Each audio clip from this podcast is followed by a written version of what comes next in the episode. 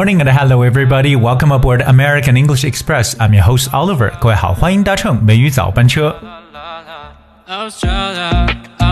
When you learn English, you're taught how to speak and write proper English. Then you visit an English speaking country and start hearing some very strange slang terms. Australian slang is certainly interesting. Whether you're dreaming of visiting Australia, have just arrived, or have been in this gigantic island of paradise for a while, there are a few Australian slang words that you should learn to help you get through day to day life. 当我们学英文的时候啊，经常被教导说，哎，如何能够去说和写一些适当的英语。可是，如果我们一旦去个英语国家之后，你会发现你听到很多各种各样奇怪的俚语。当然了，澳大利亚的俚语呢也是非常有趣的。不管说你是想去澳洲旅行，或者说已经刚刚抵达这个天堂般的小岛，还是说已经在这里居住了一段时间，那么今天我们跟大家来分享一下非常有意思的。澳澳大利亚俚语可是 Australian English or Aussie English is definitely one of a kind。所以除了我们很多人主流的说，哎，这个美式英语和英式英语之外呢，今天 Oliver 带着大家来聊聊，让你觉得超级搞笑、有意思并且独特的澳洲英语。所以呢，下次见到澳洲人的时候，不妨要拿出今天的美语早班车，跟他们一起来分享一下。So there are many, many interesting slangs, idioms from Australia English. Alright, so a lot of words.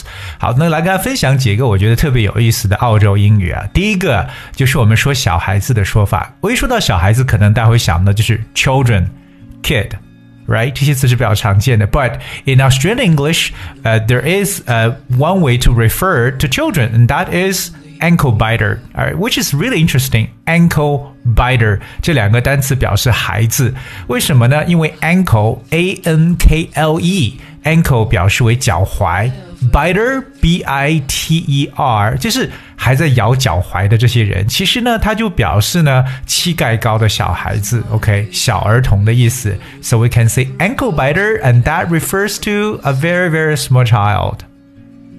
所以这个词是不是很有画面感呢？他会讲的哇，ankle biter，很多小孩子可能真的是身体很柔弱，对吧？那动不动把脚就能放到嘴里边去。So ankle biter，咬脚踝的人就是澳洲人来说小孩子的说法。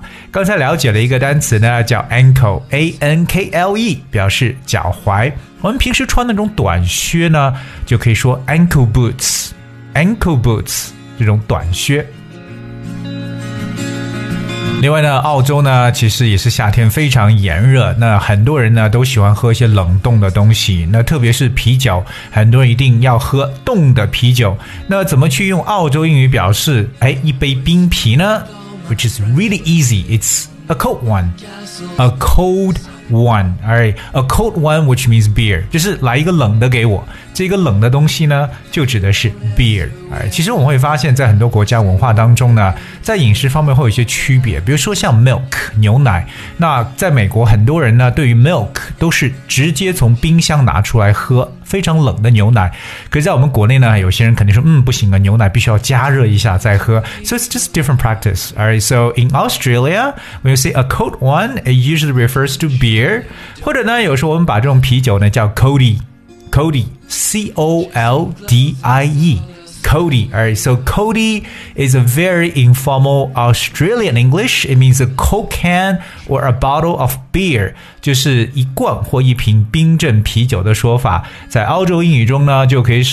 Coldie 这个单词来描述。For example, come here for a few Coldie, mate. Come here for a few Coldie, mate. 哎，伙计，要不要喝点啤酒呢？Right? come here for a few Coldie Mate, 我们知道澳洲人非常喜欢说 mate, M A T E, right? Mate. Mate 就是表示为伙计啊，like pal, dude, you know, bro 这样的一些说法。那还有一些非常标志性的澳洲的一些讲法，比如说 Arvo, A V O。a r v o arvo arvo 这个词呢是 afternoon 这个词的缩写，所以有时候我们可能在一些呃 text message 就是手机简讯当中看到发的 good arvo，哎，非常简单 good arvo，and that's good afternoon。OK，good arvo，a r v o arvo 就是下午的一个简称。那如果我要说今天下午 this afternoon，在澳洲英语中，你可以说 sarvo， 写上 s 加上一撇，然后再加上 a r v o，sarvo means this afternoon。所以看到，哎，这个老这个这个澳洲人是不是非常的懒呢？能够用简写的，咱把词儿都给它简写出来。Alright，那譬如说，哎，今天下午见，see you sarvo。See you, Sarvo. That see you s 加上撇 a r v o that means see you this afternoon.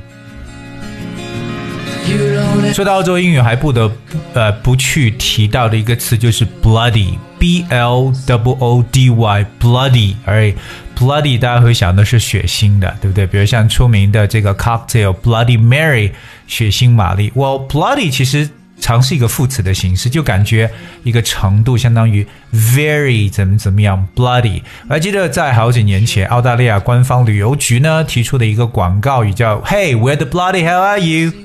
Where the bloody hell are you? 嗯，你到底在哪儿呢？Bloody good，那常说 bloody good means very good，哎，所以可能你会发现呢，bloody 这个词在澳洲呢简直就是泛滥的一个词，bloody。All right, so there's another way to say like a bloody oath. Okay, bloody oath, bloody oath, oath. That's O A T H. Oath 这个词本身表示有誓言的意思，but bloody oath basically means yes. 它就是对肯定的一种回答。Bloody oath means yes. 那我们说到澳洲英文呢，其实大家知道打招呼，对不对？澳洲人怎么打招呼的？相信很多人可能会听过，对不对？人家是 Good day, mate。Good at mine，哎，What's good at mine？Good at mine，其实澳洲人因为 a 和 i 的音呢很难分清楚，其实写出来是 g，我们写一个大写字母 g，打上一撇，再写个 d a y day，这个叫 good day，这个 g 代表 good，good day，后面是 mate，我们刚刚说过 m a t e，可是 mate 其实在澳洲就读成 might，right？Good at mine，good at mine means how are you？其实就是一种打招呼的一种方式。So when you when you hear people saying "Good day, mate," it means "How are you?" But that was very very Aussie. 还有说，如果我们要是嗯做一个事情还做的还不错，对不对？受到别人的夸赞，澳洲人怎么会讲呢？Hey, good on ya. Good on ya means good work. Good on ya. Y A 这是非常口语化的一个词，Y A 很语气化的感觉。Good on ya means good work or good job。还有哪些我觉得很澳洲的词汇呢？嗯，有一个其实我之前有了解过的一个词就是 McDonald's 麦当劳。麦当劳呢，在这个澳洲英语中叫 Macca's。Hey, I'll see you in Macca's. I'll see you in Macca's this arvo. OK，今天下午在麦当劳见面哦，Macca's。M A double C A S. All right, Macca's. Macca's is a very Aussie way to say McDonald's. 那有时候呢，比如说，哎，发生一个什么样的事情，对不对？如果你的朋友很着急，你说，哎，不用担心了。在英文中呢，我们说不用担心，就是 Hey, no worries, right? Hey, don't worry, no worries. But there is a truly Aussie way to say no worries, and that is no waka. No wakas. I think it's called no wakas. Alright，不要担心，no wakas. Wakas. That's W U C K A 加上一个撇 s. Wakas or wakas. I think it's no wakas. No wakas means just no worry. Alright, this is a very very truly Aussie way to say just no worry，不用担心的一种说法，而这是大家可能要去了解的一个短语。或者呢，如果要是感到很生气的话呢，其实这个说法跟英文还蛮像的，叫 pissed off。You know, just I was so pissed off. Like I think Americans will also say pissed off. When you are pissed off, that means you got mad, you got angry with someone. 对，就可能是对某人真的是生气的，会用 pissed off，right? P I S S E D pissed，再加上 o f f 这样一个短语，pissed off means angry。可是如果我要是去掉这个 e d，叫 piss off，嘿，piss off，piss off means go away，走开了，piss off。 我们知道有很多单词，就是美国人和英国人用法是不一样的。其实还有一个澳洲人的用法。我今天给大家举一个例子，比如我们说球鞋的时候，很多年轻人喜欢穿球鞋，对不对？球鞋呢，在美国人眼中叫 sneakers。Sneakers, S N E A K E R S, sneakers。为什么？因为 sneak 有这种蹑手蹑脚的感觉，所以你穿 sneaker 就是不会发出任何声音。Sneakers。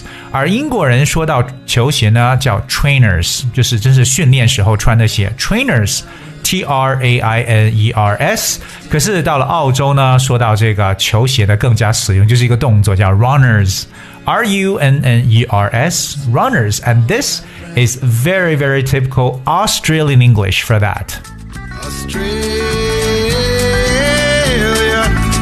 Alright, so in today's show, Oliver has talked about a series of Aussie English. Alright，当然呢，我不一定把所有的澳洲英文都讲完。如果你也知道一些非常神奇有趣的澳洲英文的话，不妨和我们分享一下。希望各位留言给我们，留言方式非常简单，只需要各位搜索关注一下微信公众号“美语早班车”，在后面留言就可以了。So I hope you guys really learned some truly Aussie English today and use them very often, especially when you're talking to Aussies. 特别记住啊，今天的节目非常适合以后大家拿出来和澳洲人面对面的进行交谈。所以今天节目的最后呢，送上一首非常澳洲的歌曲，and that is Australia. Hope you guys enjoyed and thank you so much for tuning in today. Until tomorrow. Let's have a dance.